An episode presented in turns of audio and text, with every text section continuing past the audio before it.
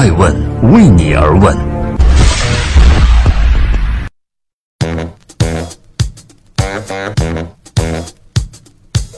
Hello，大家好，爱问人物创新创富，欢迎大家的守候。今天我们要关注的人物是张勇，能把马云干倒的人叫什么名字呢？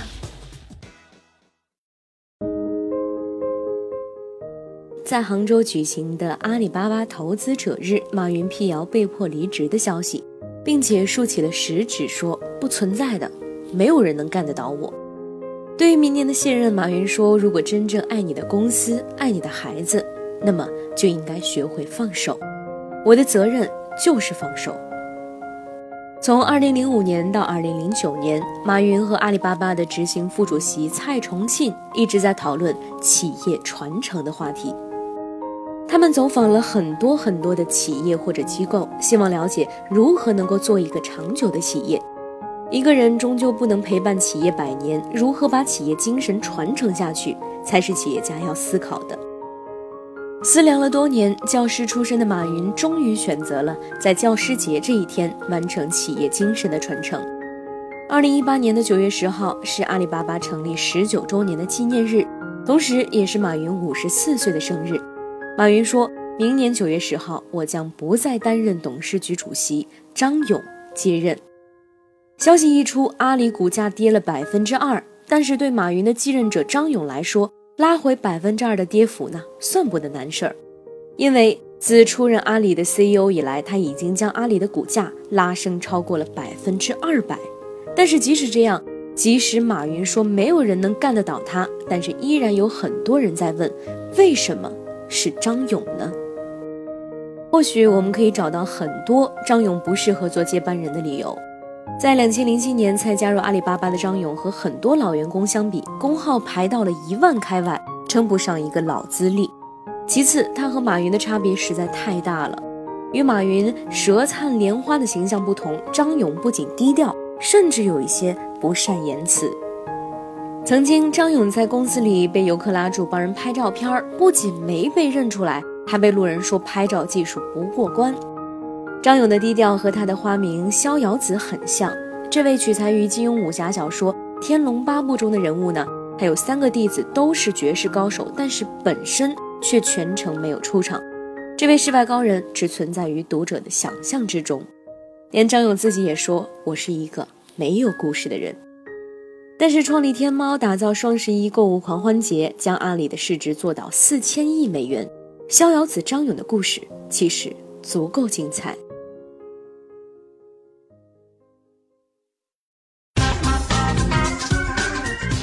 欢迎继续聆听《守候爱问人物》，爱问人物创新创富，人生二十年可以预料，其实挺无聊。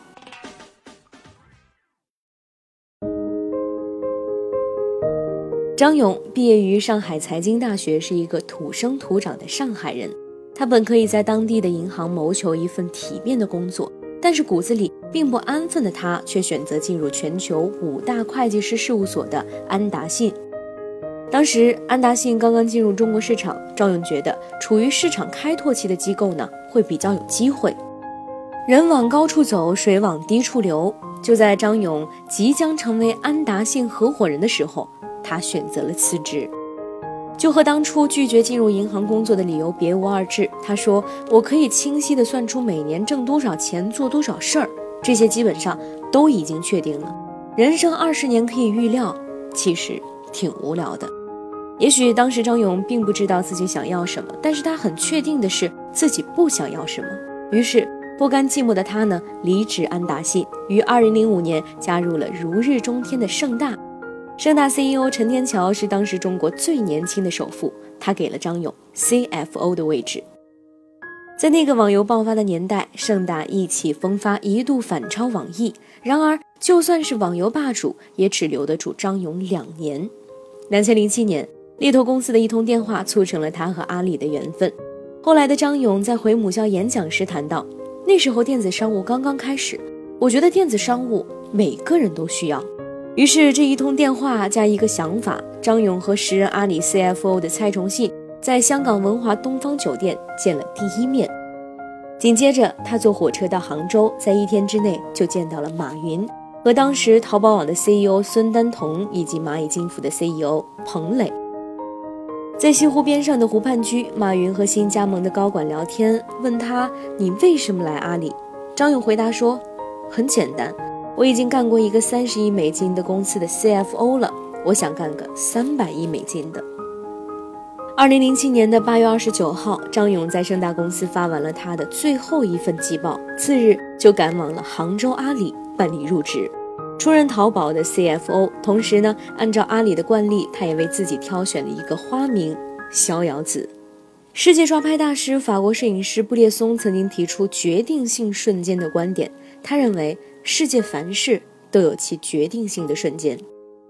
张勇在十年前义无反顾地加入淘宝，不知道能否算是张勇人生路上的决定性瞬间。但是从此，逍遥子的故事算是在电商江湖上接连上演了。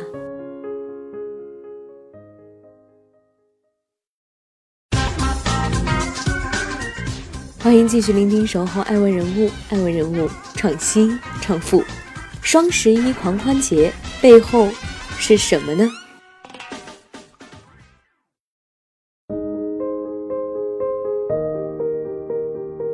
彼时电子商务刚刚起步，很多的规则呢尚未明晰，因此尽管张勇的身份是淘宝的 CFO，但是也慢慢管理起了业务，兼任 COO。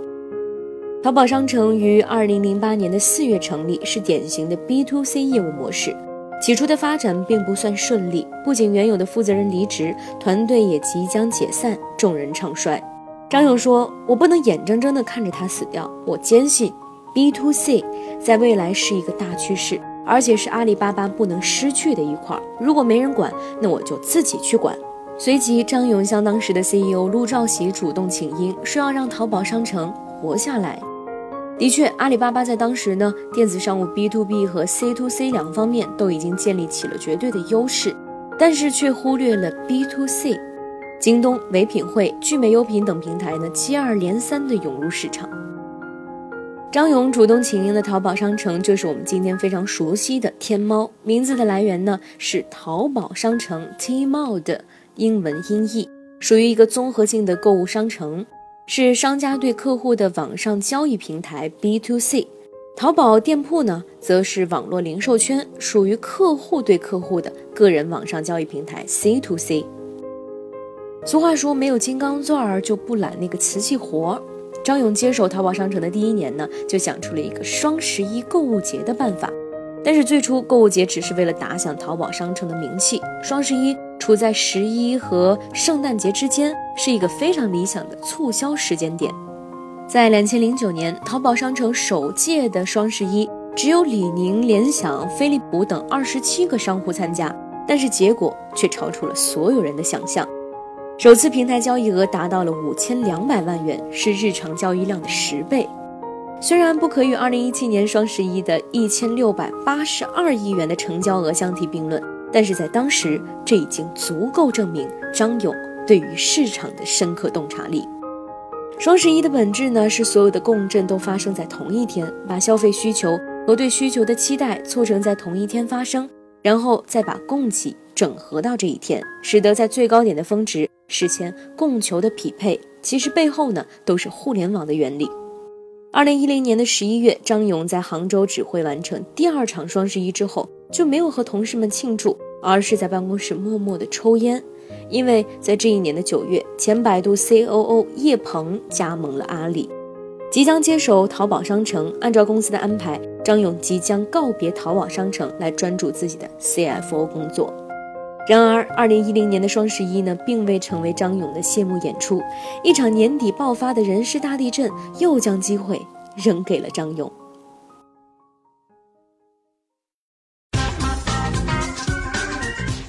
欢迎继续聆听《守候爱问人物》，爱问人物创新创富，逍遥子的狂飙突进之路。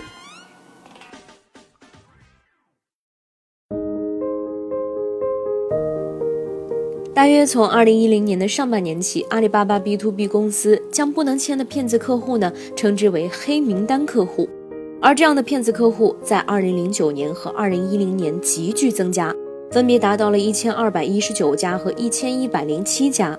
在平台客户的连续投诉之下，阿里展开了内部调查，结果发现一些员工为了追求高业绩和高收入，默许甚至来协助诈骗公司加入阿里。马云得知此事之后，非常的愤怒。在采访中，我们也多多少少能够感受到他当时的心情。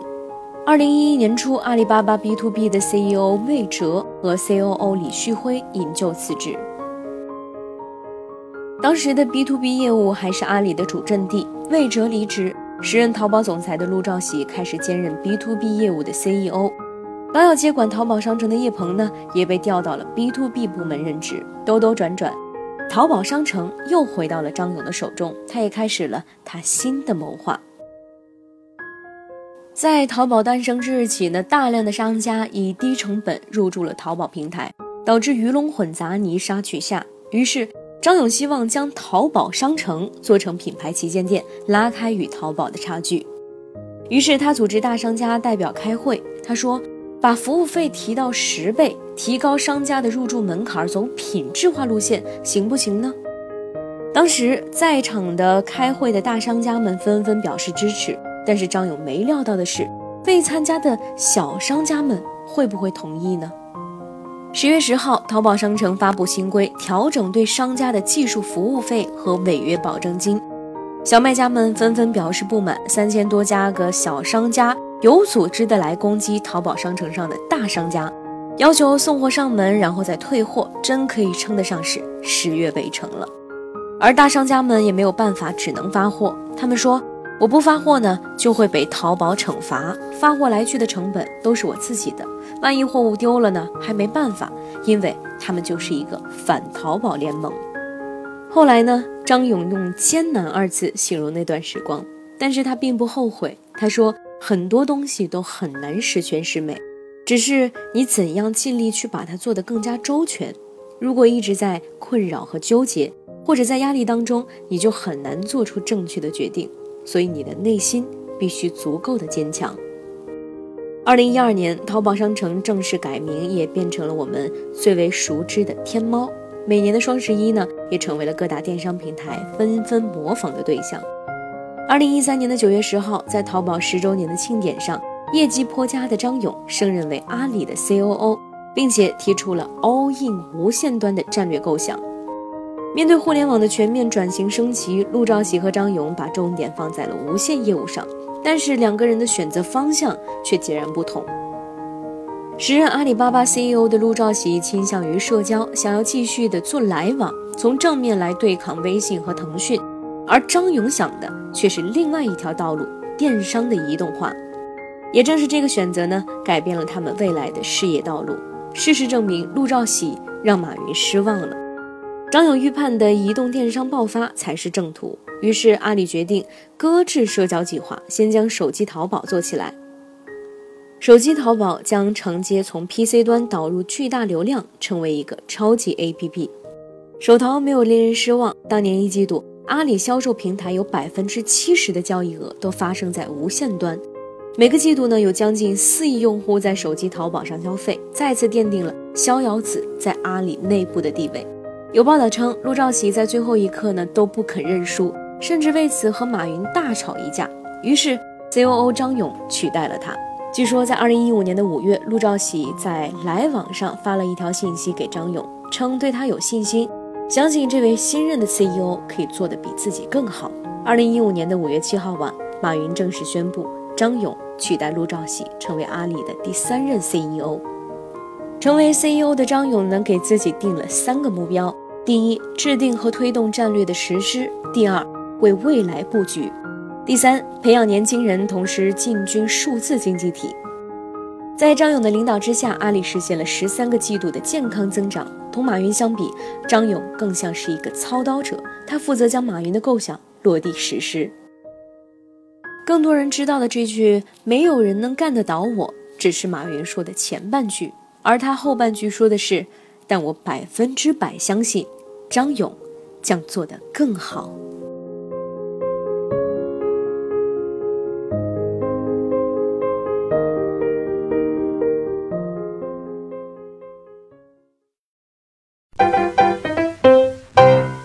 爱问是我们看商业世界最真实的眼睛，记录时代人物，传播创新精神，探索创富法则。